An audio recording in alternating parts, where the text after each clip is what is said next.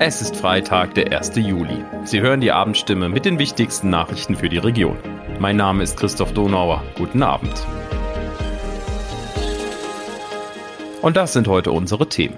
Ungewisse Zukunft. Bis Mitte August werden Investoren für das Neckarsulmer Aquatoll gesucht. Leere Teststellen. Seit Corona-Tests Geld kosten, scheint die Nachfrage zu sinken. Und ungeklärte Verhältnisse. Beim Heilbronner Wollhaus sind viele Fragen offen. Wie die Zukunft des angeschlagenen Spaßbads Aquatoll in Neckarsulm aussehen wird, ist noch immer ungewiss. Deshalb hat der Neckarsulmer Gemeinderat jetzt ein sogenanntes Markterkundungsverfahren angestoßen. Dabei können sich Investoren oder Unternehmen melden, wenn sie das Schwimmbad sanieren oder weiter betreiben wollen. Laut der Stadtverwaltung gäbe es zwar Interessierte, die das ganze Aquatoll oder nur die Sauna übernehmen wollen, es braucht aber weitere Angebote zum Vergleich. Als wahrscheinlich gilt, dass ein neuer Betreiber einen Zuschuss von der Stadt fordert. Den soll es jedoch nur geben, wenn das Bad nach einer Sanierung wieder in Betrieb geht. Neckarsulms Oberbürgermeister Steffen Hertwig erklärte, es müsse abgewartet werden, welche neuen Ideen nun eingehen. Dann könne im September geklärt werden, wie es mit dem Aquatoll weitergeht.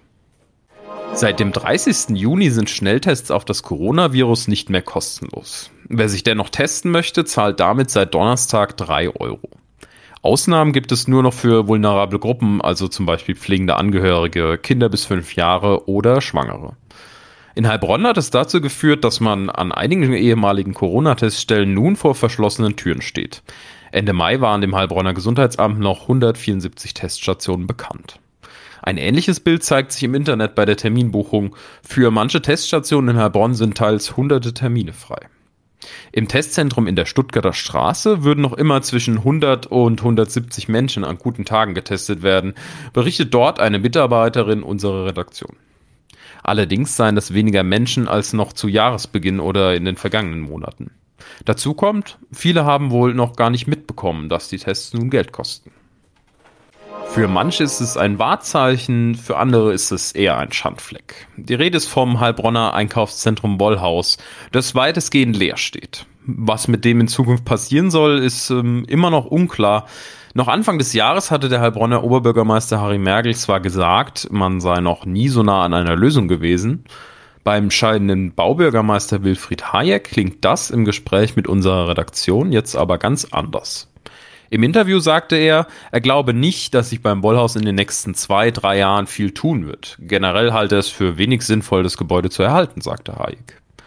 Viel mehr Auskünfte gibt es von den beteiligten Stellen allerdings nicht. Weder das Heilbronner Rathaus noch das Ötheimer Bauunternehmen Neufeld, das sich 2020 einige Flächen des Wollhauses gesichert hatte, wollen sich zu dem Bau äußern. Und dann gibt es noch den dänischen Immobilienfonds KS Heilbronn-Tüsklen, dem einige Flächen im Wollhaus gehören, doch auch dessen Gläubigerbank lehnt jeden Kommentar zum Wollhaus ab. Recherchen unserer Redaktion zeigen jedoch, dass sich bisher offenbar nichts getan hat. Auf Anfrage beim Grundbuchamt des Heilbronner Amtsgerichts zeigt sich, dass die fraglichen Flächen bisher nicht den Besitzer gewechselt haben. Ein Umstand, den Axel Palm, stellvertretender Vorsitzender der Heilbronner Stadtinitiative, kritisiert. Es sei für die Innenstadt wichtig, sagt er, dass ein gutes Konzept für das Wollhaus gefunden wird, das Menschen in die Stadt lockt.